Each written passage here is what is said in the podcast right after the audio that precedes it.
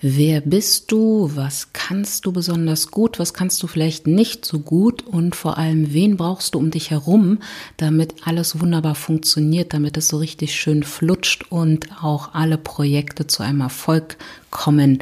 Antworten auf diese Fragen und natürlich wie immer viel, viel mehr, das gibt's in dieser Episode.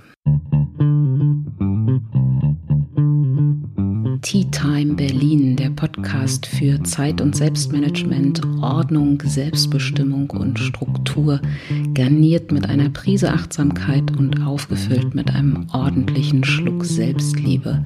Mein Name ist Thea und jetzt geht's los.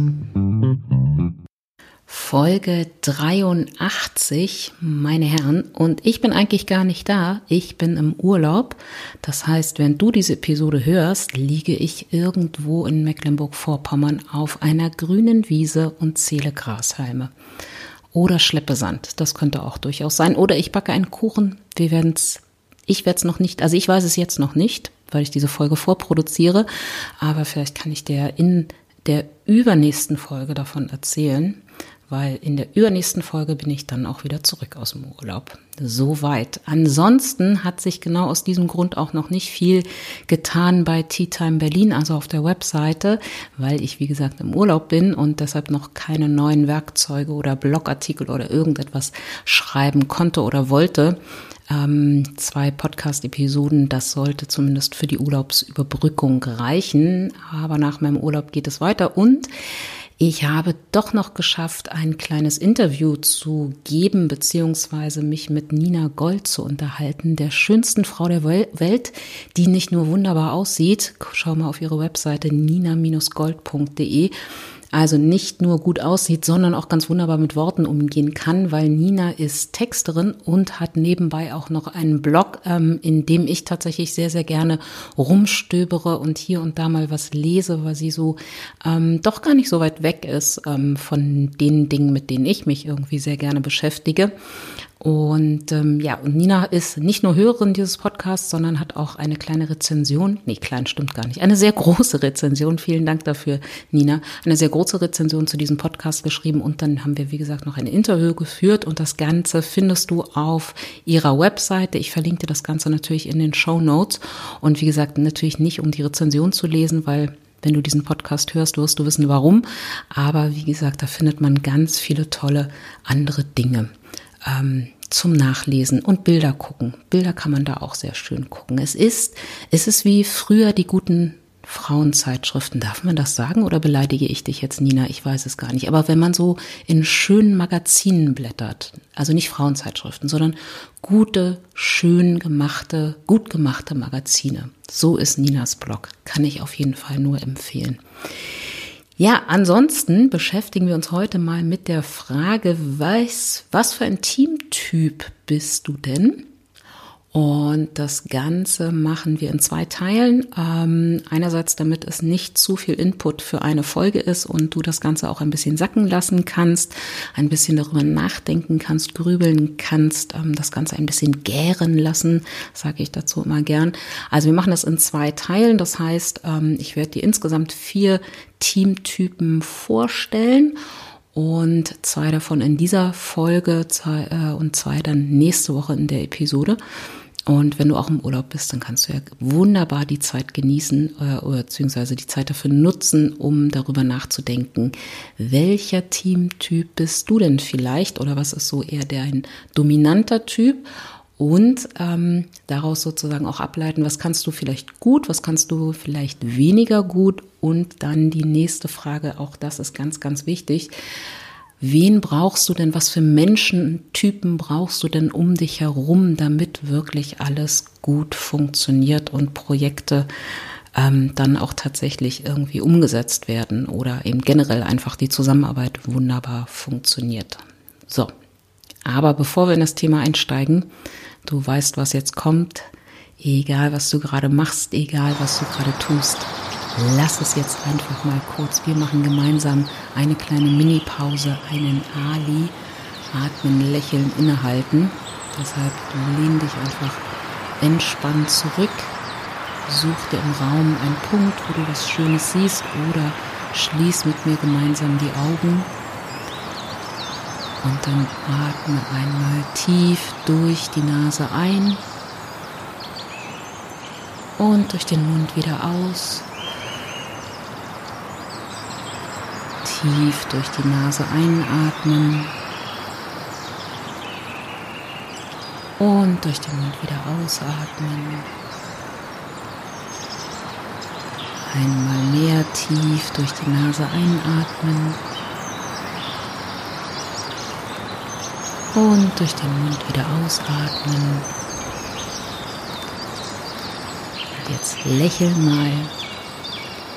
Schenk dir ein Lächeln. Zieh die Mundwinkel richtig schön nach oben. Schenk dem Tag ein Lächeln. Schenk all den Menschen um dich herum ein Lächeln. Und wenn du soweit bist, dann öffne die Augen wieder.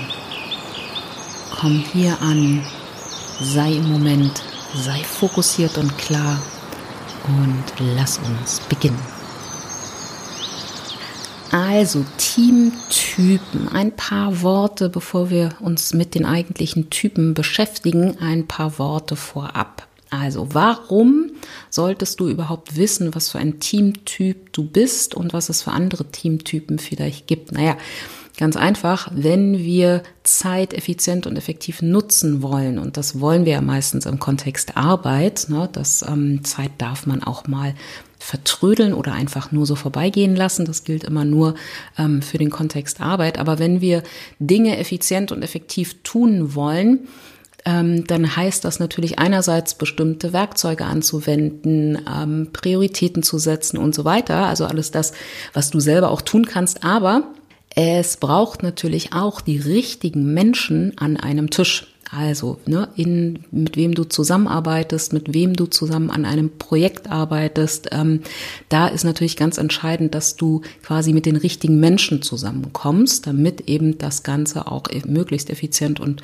möglichst effektiv über die Bühne geht, beziehungsweise natürlich auch eine gute möglichst reibungsfreie Zusammenarbeit entsteht, äh, möglichst konfliktarm und so weiter. Ne? Also das ist schon auch was, was jetzt ähm, nicht klassischerweise im engsten Sinne mit Zeitmanagement zu tun hat, aber es hat ganz, ganz viel mit Selbstmanagement zu tun. Und meiner Meinung nach ist ja der ganze Part Selbstmanagement, also auch der ganze, das ganze Thema Selbsterkenntnis, ein viel, viel wichtigerer Teil als jetzt irgendwie das Anwenden von bestimmten Werkzeugen oder Instrumenten, Methoden oder was auch immer.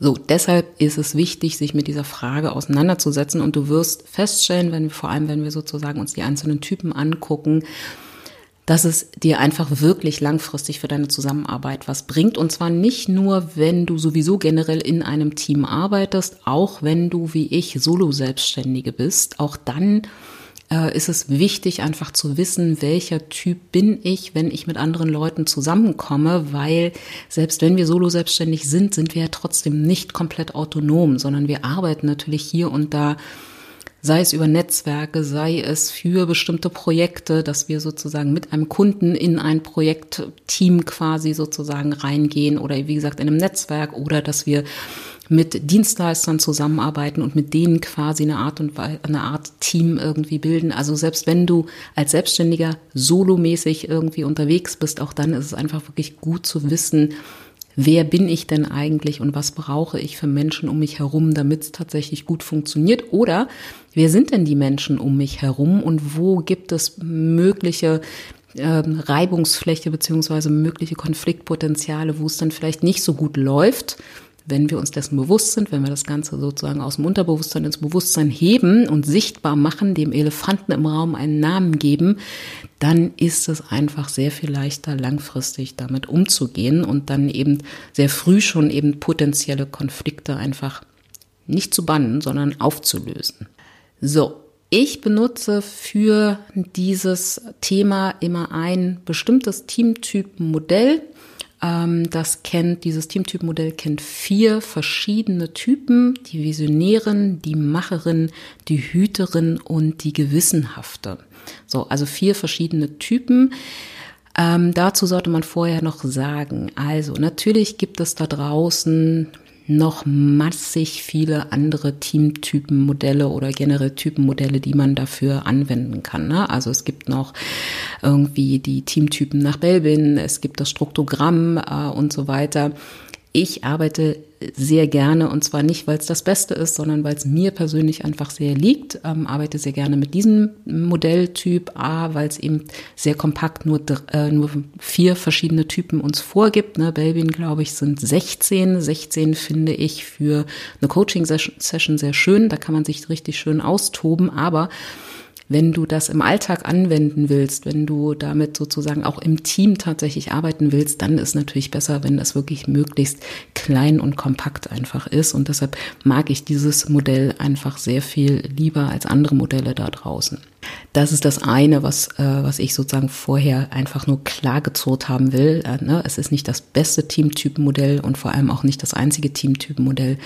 Da gibt es schon eine ganze Menge anderer Dinge auch da draußen. Aber wie gesagt, ich finde es in der Praxis eigentlich sehr gut anwendbar. Das Zweite, ähm, bei Team-Typenmodellen oder generell bei Typenmodellen.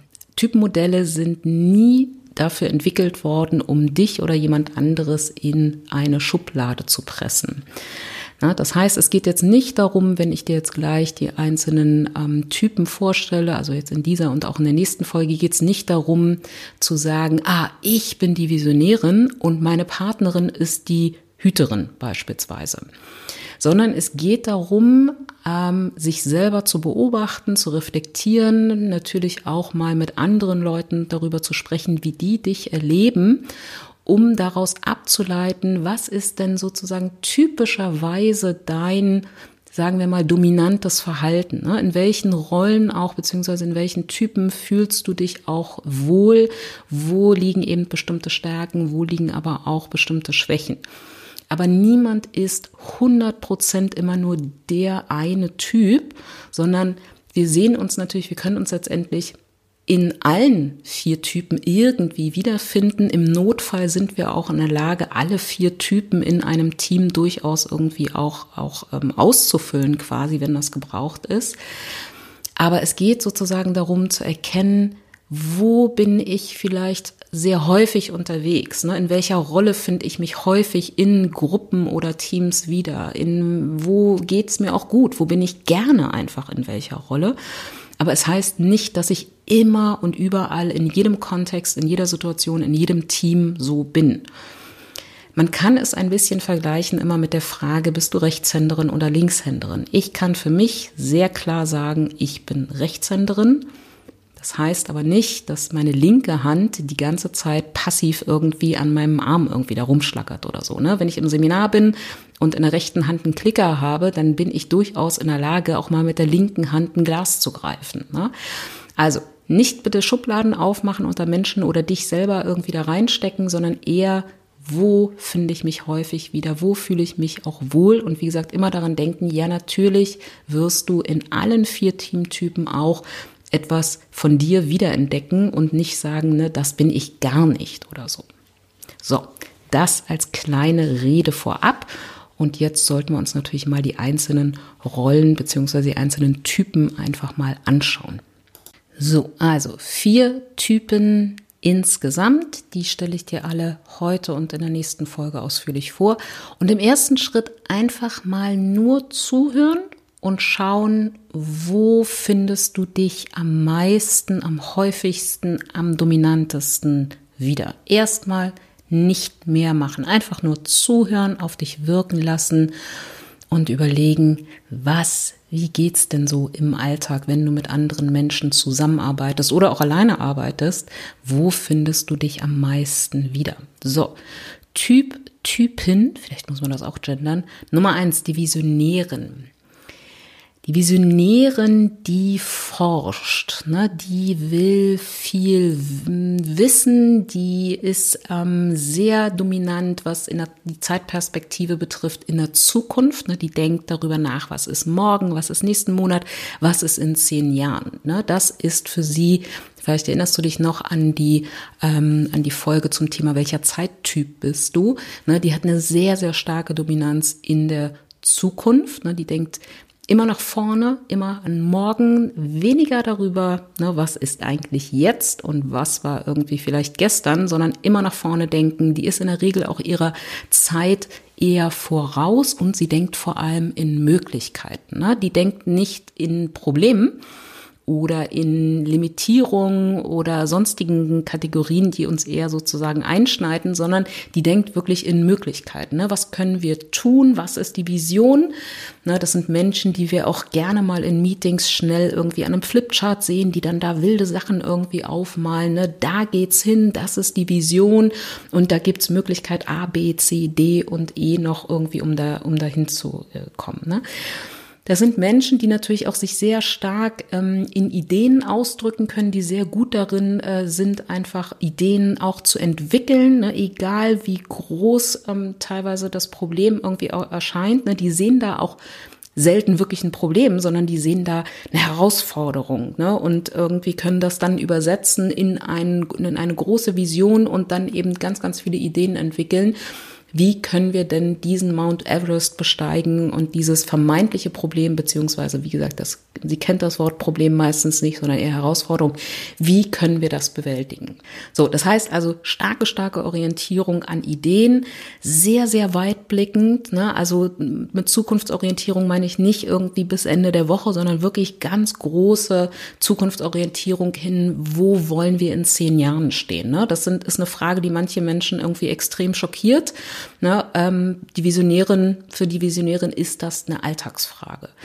Das sind Menschen, die auch vor allem wahnsinnig gut darin sind, einfach in also ohne Grenzen wirklich zu denken und zu handeln. Ne? Also wenn du mit denen irgendwie ein Brainstorming beispielsweise machst, dann musst du nicht viel Kreativitätstechniken anwenden, um die berühmte Schere beispielsweise aus dem Kopf äh, bei denen rauszukriegen. Ne? Das sind Menschen, die können einfach wirklich gut entwickeln im Sinne von auch wirklich mal rumspinnen und einfach so Kategorien wie Zeit und Geld beispielsweise außer Acht zu lassen und wirklich einfach mal ohne irgendwelche Grenzen geile Ideen zu entwickeln. Und weil die so ideenorientiert sind, weil die auch eher eben in Möglichkeiten denken, anstatt in irgendwie, ähm, welche Grenzen gibt's irgendwie, sind das natürlich auch Menschen, die sich sehr gut auch oder die sehr auffällig ähm, dann in ihrer Flexibilität sind. Ne? Die können dann auch wirklich irgendwie sagen, okay, wenn das nicht geht, dann eben das. Ne? Also die sind da nicht wirklich irgendwie eingeschränkt. Es geht nach vorne es geht in die Zukunft, es geht um Ideen, es geht um Möglichkeiten. Und das sind Menschen, die gerade deshalb natürlich auch sehr, sehr neugierig sind. Wie gesagt, ne, die forschen, die wollen wissen, die, die finden es total toll, wenn irgendwas Neues irgendwo entsteht, was Neues entwickelt worden ist, jemand eine neue Theorie hat, eine neue Technik irgendwie entsteht, dann beschäftigen die sich damit einfach. Das finden die sehr, sehr spannend, weil sie daraus auch immer wieder Impulse für ihre eigene Arbeit natürlich auch äh, rein, äh, rausziehen einfach. Das sind Menschen, die sehr, sehr dynamisch auch sind, die auch sozusagen im Auftreten meistens auch gleich die Fähigkeit auch mitbringen, nicht nur Visionen gut zu vermitteln und darzustellen, sondern natürlich auch andere wirklich dafür zu begeistern ne? und dann auch eben entsprechend äh, mitzunehmen. Äh also Menschen, die auch eine, in der Regel eine große Fantasie haben, die sich wirklich Dinge auch vorstellen können und, und, und in Bildern denken können, und das sind Menschen, wenn wir die im Team haben, sind das die, die Wege bereiten. Ne? Also die berühmten Wegbereiterinnen, ne? die einfach wirklich wahnsinnig tolle, große, epische Leuchttürme bauen. Ne? Leuchtturm hier sozusagen als Sinnbild für eine Vision, eine starke Vision. Das können die wunderbar beschreiben, das können die wunderbar darstellen, so dass wir alle Bock darauf haben, da mitzugehen und die bereiten den Weg dann eben auch dahin. Hauptfrage für die Visionärin ist immer, wo will ich hin? Ne? Die Visionärin interessiert sich nicht dafür, was ist heute, was habe ich heute geschafft oder was habe ich gestern vielleicht irgendwie gelernt oder so. Für die Visionären ist wichtig, wo will ich hin? Was ist morgen? Was ist in zehn Jahren? Wo wollen wir hin? Was ist der Leuchtturm, auf den wir uns quasi zubewegen sollen? Wenn die uns nicht so sympathisch sind, wenn die uns vielleicht auch zwischendurch mal auf die Nerven gehen, dann werten wir die gerne auch mal ab als Spinnerin oder als Träumerin oder wir bezeichnen sie als weltfremd oder auch mal als Einzelgängerin, ne, weil wir, weil sie vielleicht sozusagen so sehr in fantastischen Visionen feststecken, dass sie sozusagen für das Hier und Heute irgendwie gar keinen Blick haben und damit quasi plötzlich so einzeln ähm, oder allein dann einfach plötzlich auch im Team dastehen. Ne? Also auch für die Visionäre, auch wenn das alles ganz, ganz großartig ist und natürlich auch Dinge sind, die natürlich auch von jedem Arbeitgeber irgendwie gewollt sind in der Regel, ähm, können wir die durchaus auch quasi in der negativen Form haben. Vor allem auch dann, wenn Visionären zu dominant werden, also sich nur quasi auf ihre Fähigkeiten ähm, und Talente als Visionären verlassen und die ganze Zeit eben nur Ideen produzieren und nicht mehr darauf achten, was haben wir denn bis hier schon, was ist jetzt wichtig, was ist heute wichtig. Ne? Also für die Visionären ist es wirklich auch wichtig und ein wichtiges Lernfeld vor allem, sich mehr auch auf das Hier und Jetzt zu konzentrieren. Da können ihr andere Teamtypinnen quasi auch sehr, sehr gut irgendwie zur Seite stehen und sie gut dabei unterstützen. Du wirst merken, bei allen vier Teamtypen am Ende geht es darum, ein Gleichgewicht zwischen allen vier Teamtypinnen in, um dich herum einfach zu haben. Ne? Also wenn du selber eine sehr starke Visionärin bist, dann einfach zu schauen, dass du eine Macherin, eine Hüterin und eine Gewissenhafte um dich herum hast und andersherum eben, wenn du eine Gewissenhafte bist, dann eben die jeweils anderen Teamtypen dann einfach entsprechend um dich herum zu platzieren. Es macht keinen Sinn, auch das werden wir feststellen, vier Visionäre mit einer Aufgabe zu betrauen, weil was Visionäre nicht gut können, ist dann auch wirklich Dinge umzusetzen. Ne? Visionäre können wahnsinnig gut entwickeln. Visionäre können tolle Visionen entwickeln, geile Ideen produzieren, aber wenn sie sozusagen nicht noch zum Beispiel als einen weiteren Teamtypen in sich drin die Macherin beispielsweise haben, dann bleibt's bei diesen Ideen. Ne? Also Visionären in Reinform heißt, am Ende habe ich eine Fülle von großartigen Visionen, von großartigen Ideen und das war es dann aber leider auch. So, also, das heißt, die Visionären, damit die nicht zu sehr in den Fantasiebereich geht, damit die nicht zu sehr nur in der Zukunft rumschwebt, wichtiges Lernfeld für sie, sich mehr auf das Hier und Jetzt zu konzentrieren, ne, sich auch immer mal wieder auch zu fragen, wohin geht es und wozu, wofür? Ne, was ist das große Why? Ja, also nicht Ideen um ihrer selbst willen ent zu entwickeln, sondern sich immer wieder auch zu fragen, wo kommen wir denn eigentlich her? Was ist das Warum beziehungsweise das Wofür, wofür wir ursprünglich mal losgegangen sind? Und da ist beispielsweise die Hüterin, werden wir auch in der nächsten Folge sehen, die Hüterin ein ganz, eine ganz, ganz tolle Ergänzung einfach. Also Lernen im Hier und Jetzt zu bleiben, sich Fragen zu stellen, mal kurz die Stopptaste zu rücken, innezuhalten und auch zu lernen, mal entspannt und zufrieden zu sein. Weil was natürlich bei der Visionärin auch quasi so als, als ähm, Preis zu all diesen wunderbaren Fähigkeiten, die sie hat, als Preis noch mit daherkommt, den sie leider dafür zahlen muss, ist, dass sie natürlich nicht wirklich zufrieden ist und mal ankommt mit dem oder mal zufrieden ist mit dem, was sie bis jetzt hier gerade erreicht hat. Weil es geht ja immer darum, morgen können wir noch ein bisschen besser werden und in zehn Jahren wollen wir das und das erreichen. Ne? Also wenn ich eine sehr starke Zukunfts Perspektive habe, dann ist natürlich immer der Knackpunkt, dass wenn die zu stark wird, dass ich mich nie mit dem zufrieden gebe, was ich bis hierhin habe und damit natürlich auch nicht wirklich gut in eine entspannten, in einen entspannten Zustand einfach äh, komme. Ne? Und das hat teilweise bei sehr, sehr starken Dominant oder sehr, sehr dominanten Visionären ähm, hat das schon ein bisschen was auch mit einer Flucht aus dem Hier und Jetzt zu tun. Ne? Also ich habe einen Klienten beispielsweise, ähm, der ist ein sehr, sehr dominanter Visionär. Und bei dem führt das letztendlich dazu, dass er für die Probleme, die jetzt gerade bestehen, einfach überhaupt keine Augen und Ohren hat. Ne? Also das heißt, wenn dann eben Kolleginnen oder Mitarbeiter äh, auf den zukommen und ihm sagen, ne, wir haben jetzt das und das Thema, dann hört er da so ein paar Minuten irgendwie zu und nickt freundlich und versucht sich auch darum irgendwie zu kümmern.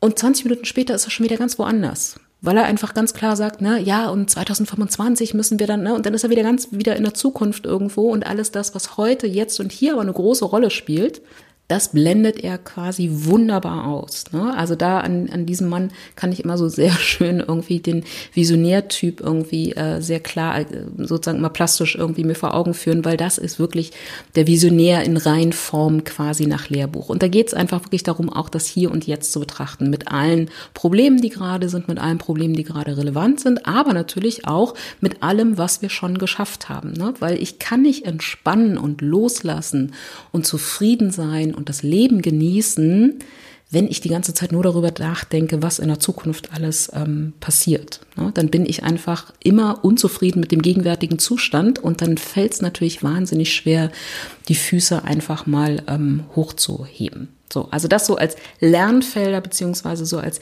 kritische Punkte, die unter Umständen bei der Visionären auftreten können. Wie gesagt, wenn das zu dominant wird, wenn das zu stark wird, dann sind das eben bestimmte Lernfelder. In der Regel, das ist aber auch nochmal vielleicht wichtig für dich, für den Hinterkopf zu wissen, in der Regel haben wir aber nicht sozusagen nur einen ganz, ganz, ganz, ganz starken dominanten Typ. Also gibt's auch, ne? es gibt auch Leute, die einfach ganz dominante, klare Macher sind oder Hüterinnen oder was auch immer. Ähm, aber in der Regel ist es so, dass wir so einen Haupttypen haben und einen Nebentypen. Ne? Also dass du zum Beispiel vielleicht jetzt sagst, ja, stimmt, ich bin schon eine Visionärin, aber ich kann unter Umständen auch eine Macherin sein, weil mir ist jetzt nur die Idee, nur in Anführungszeichen, das Entwickeln, das Forschen, das ist mir zu wenig. Ich bringe auch gerne Dinge auf die Strecke einfach und setze auch gerne Sachen um. Ne? Also in der Regel haben wir so einen Haupttypen und einen Nebentypen ähm, und dann findet man sozusagen aus beiden Sachen und dann ergänzen die sich in der Regel auch gut ne? und dann werden sozusagen die Lernfelder nicht ganz so groß. Wenn aber du eben ein, dich jetzt in einem Typen sehr, sehr stark wiederfindest, dann heißt das natürlich auch, dass die Lernfelder dementsprechend größer sind. So, also das Typ, Typen Nummer eins, die Visionären, Ideen, Möglichkeiten, Zukunft, Vision, kreativ, Fantasie, das macht sozusagen die Visionäre aus. Tolle Menschen brauchen wir in jedem Fall in unserem Team. Und das werde ich übrigens nach jedem Teamtypen vor, äh, sagen, diese Zusammenfassung, weil jeder Teamtyp, egal welche Qualitäten er, er oder sie hat, wir brauchen in einem Team jede dieser Qualitäten, auch wenn wir vielleicht gesellschaftlich ähm, bestimmte Teamtypen eher hervorheben als andere. Werden wir vor allem, glaube ich, in Folge 2 sehen. So, Teamtypen Nummer 2, die Macherin.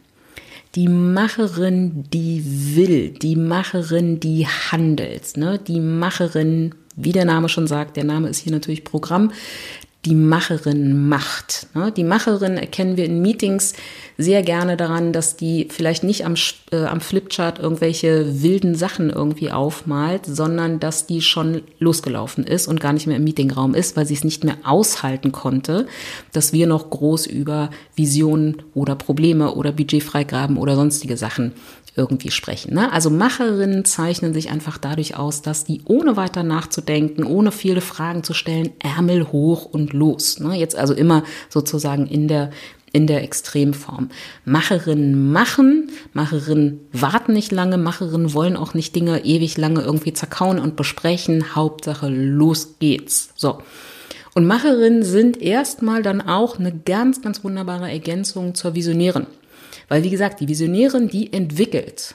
Die hat aber in der Regel keine Lust oder wenig Kompetenzen darin, aus diesen Ideen tatsächlich wirklich fahrbare Projekte zu machen. Dafür braucht sie die Macherin oder Ne? Du bist sozusagen die Visionärin, hast aber eben auch noch als Typ in dir drin die Macherin. Dann können sich diese beiden quasi Typen in dir drin natürlich wunderbar ergänzen. Wenn du das nicht hast, dann brauchst du eine Macherin an deiner Seite, die für dich die Ärmel hochkrempelt und dann vielleicht eben auf dem Flipchart nicht irgendwelche kreativen Ideen entwickelt, aber daraus einen Projektplan macht und sagt, okay, wenn das die Vision ist, wenn das der Leuchtturm ist, auf den wir uns hinbewegen, dann müssen wir jetzt Schritt eins, zwei, drei und vier. Ne? Also ganz pragmatisch, Ärmel hoch und los geht's. Macherinnen zeichnen sich in der Regel durch ein sehr hohes Selbstwertgefühl aus. Also die wissen schon in der Regel, was sie können.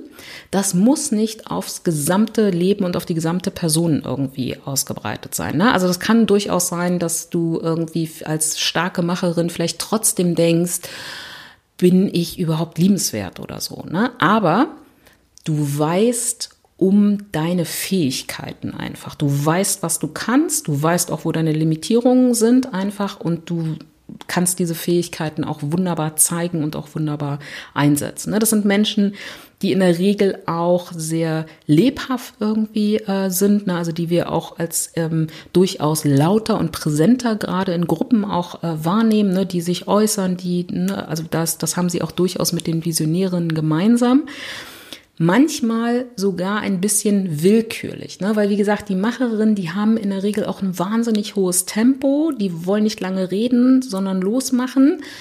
Und dann wirken sie sehr schnell auch in Teambesprechungen oder auch generell in der Zusammenarbeit unter Umständen auch als eher willkürlich.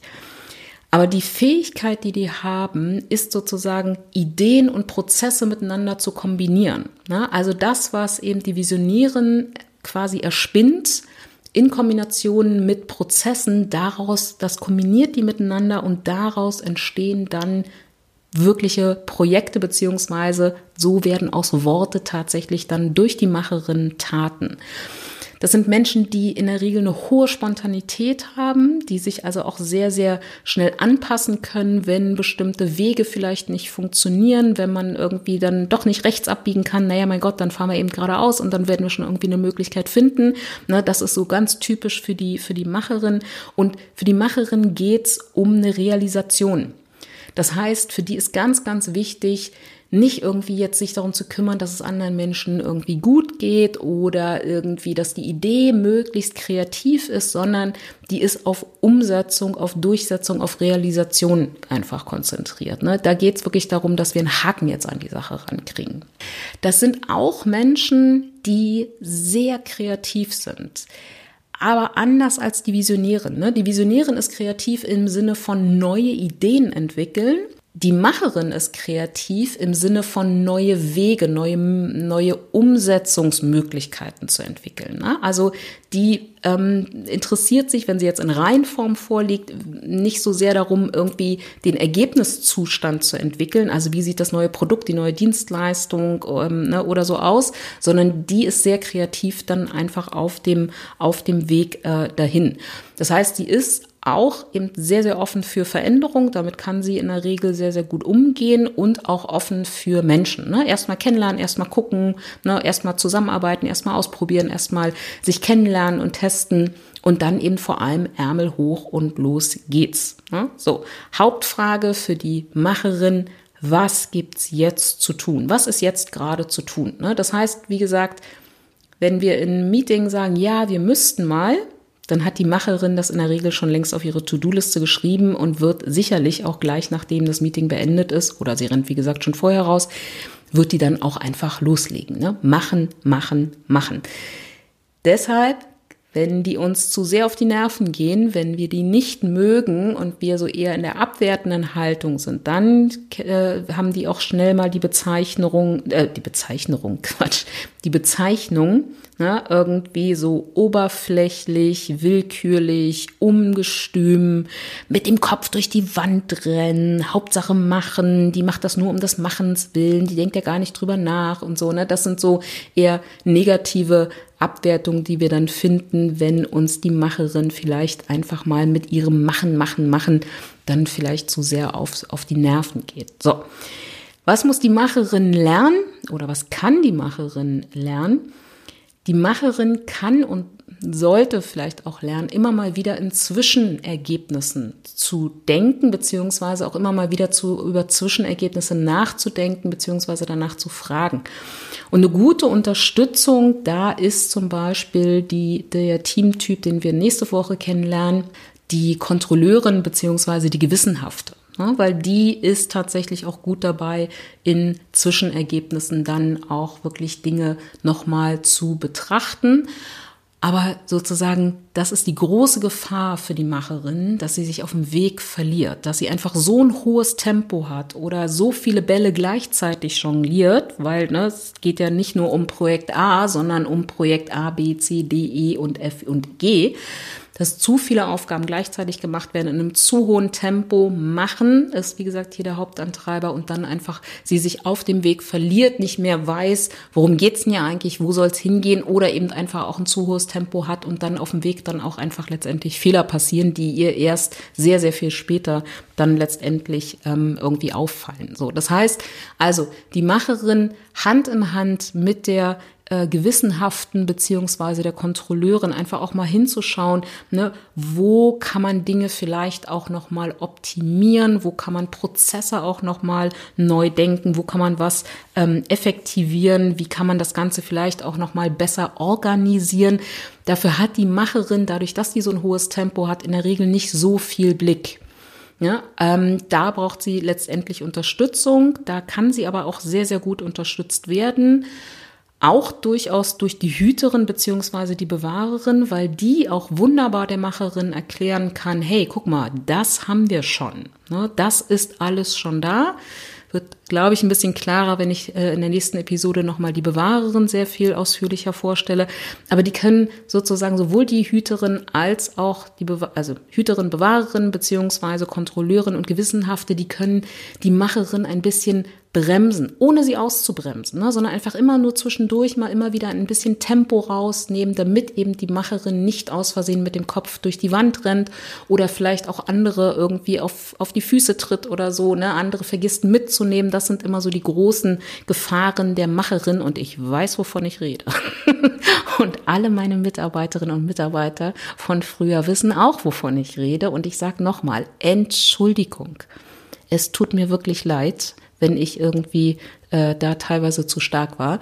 Aber wie gesagt, Macherinnen, die sind großartig in der Umsetzung. Das sind, die haben großartige Qualitäten, Dinge wirklich auf die Strecke zu bringen, für eine Umsetzung zu sorgen. Die können in der Regel auch gut 20 Bälle gleichzeitig jonglieren ne? und wirklich Dinge auch vorantreiben und wirklich für deren Umsetzung sorgen. Aber wenn das Tempo zu hoch wird, dann birgt das natürlich alle möglichen Gefahren und da sollte die Macherin wirklich gut hinschauen, auch um ihrer selbst willen, weil auch die Macherin, ähnlich wie die Visionärin, hat ein durchaus ein Lernfeld im Bereich Entspannen. Das ist noch mal ein bisschen anders als bei der Visionärin. Ne? Die Visionärin, der fällt es einfach in der Regel sehr schwer zu entspannen, weil die schon wieder mit dem Gedanken irgendwie damit beschäftigt ist, was ist morgen, was können wir noch besser machen, wie können wir das noch entwickeln und, und, und, und, und. Bei der Macherin ist es einfach in der Regel, weil zu viele Projekte, zu viele Aufgaben auf der Liste stehen und sie machen muss. Also wenn sie nur macht, weil sie machen will, dann ist meistens alles in Ordnung. Wenn sie macht, weil sie machen muss, weil sie das Gefühl hat, sie muss machen, dann ist tatsächlich das Entspannen, das einfach mal im Hier und Jetzt sein, sich für die eigenen Erfolge feiern, mal kurz die Stopptaste zu drücken und zu entspannen, dann ist das tatsächlich auch ein Lernfeld. So. Und das sind sozusagen die ersten zwei Typen. Die zwei anderen schauen wir uns in der nächsten Episode nochmal ausführlicher an. Jetzt erstmal nur mal drüber nachdenken. In welchen von diesen beiden Typen erkennst du dich wieder? Vielleicht in beiden, vielleicht nur in einem, vielleicht aber auch in gar keinem.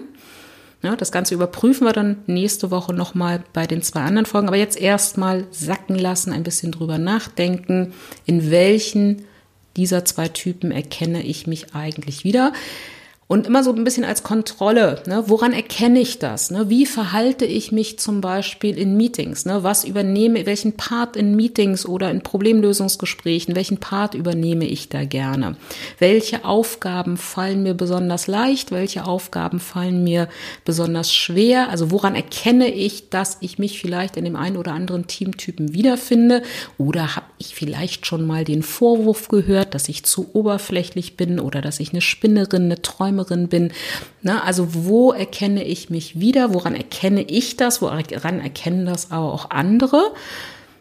Und dann im nächsten Schritt, welche Stärken haben sich dadurch bei mir herausgebildet, beziehungsweise welche Stärken zeigen einfach, dass ich diesen Teamtypen gut ausfüllen kann und was sind denn meine Lernfelder? Und wenn ja, sind die eher groß, weil ich diesen Teamtypen eher dominant ausfülle oder sind die vielleicht ein bisschen kleiner? So, und was wir auch schon heute gesehen haben, und das wird sich in der nächsten Episode auch nochmal äh, noch deutlicher hervorbringen, das wird nochmal deutlicher vortreten, wollte ich eigentlich sagen. Wir brauchen alle vier Teamtypen. Nur Visionäre an einem Tisch, nur Macher an einem Tisch oder nur Kontrolleure an einem Tisch bringen uns nicht voran. Wir brauchen in einer Gruppe von Menschen, die gemeinsam etwas entwickeln sollen oder wollen, die gemeinsam Probleme lösen, die gemeinsam etwas bearbeiten, die zusammenarbeiten sollen, brauchen wir alle vier Teamtypen. Ne? Auch wenn uns sozusagen viele, viele Stellenausschreibungen etwas ganz anderes suggerieren. Ne? Die suggerieren uns nämlich, dass wir in der Arbeitswelt hauptsächlich Visionärinnen und Macherinnen brauchen und weniger die Hüterinnen und die Kontrolleure. Wahr ist aber, wir brauchen alle vier. Das ist das eine, was wir heute schon gesehen haben. Und was wir heute auch schon gesehen haben, ist, dass sich diese vier Teamtypen ganz, ganz wunderbar ergänzen. Auch das werden wir noch mal weiter äh, uns anschauen in der nächsten Folge.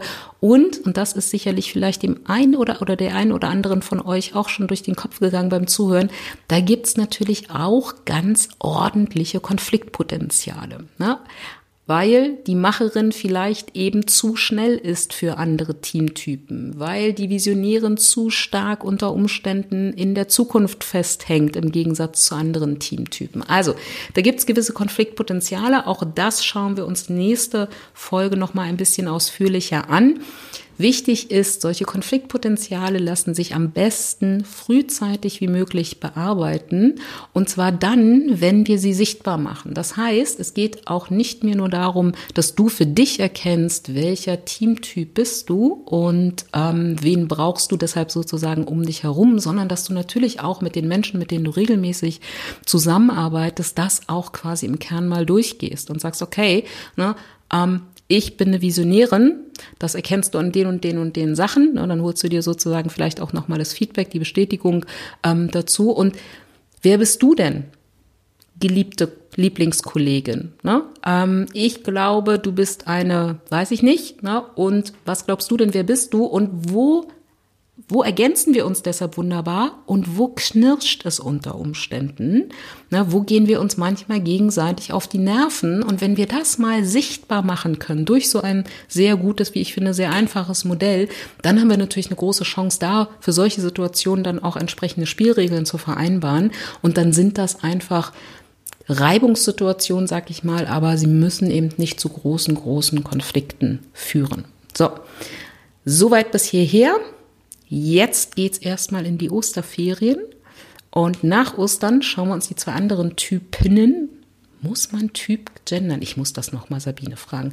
Also, dann nach den Osterferien schauen wir uns die zwei anderen äh, Teamtypen nochmal an und schauen uns dann nochmal sozusagen das Gesamtbild an. Und ich werde dir auch noch ein paar Beispiele aus meiner Praxis ähm, geben. Ne? Also ich als eher dominante Macherin, ähm, wo wird's für mich zum Beispiel knirsch und wo hat sich, wie konnte ich sozusagen aber auch mit Menschen, die anderen Teamtypen entsprechen, dann auch, wie konnte ich das dann auch gut auflösen. Mit all dem und viel mehr beschäftigen uns wir, wie gesagt, nächste Woche. Bis dahin feiere fröhliche Ostern. Vergiss nicht, dass das Feiertage sind. Ne? Da darf man auch, da muss man nicht nur den Osterhasen oder wen auch immer feiern, da darf man sich auch selber feiern. Nebenbei noch ein paar Eier suchen oder Grashalme zählen. Und dann hören wir uns nächste Woche wieder. Bis ganz bald. Hab's schön. Deine Thea.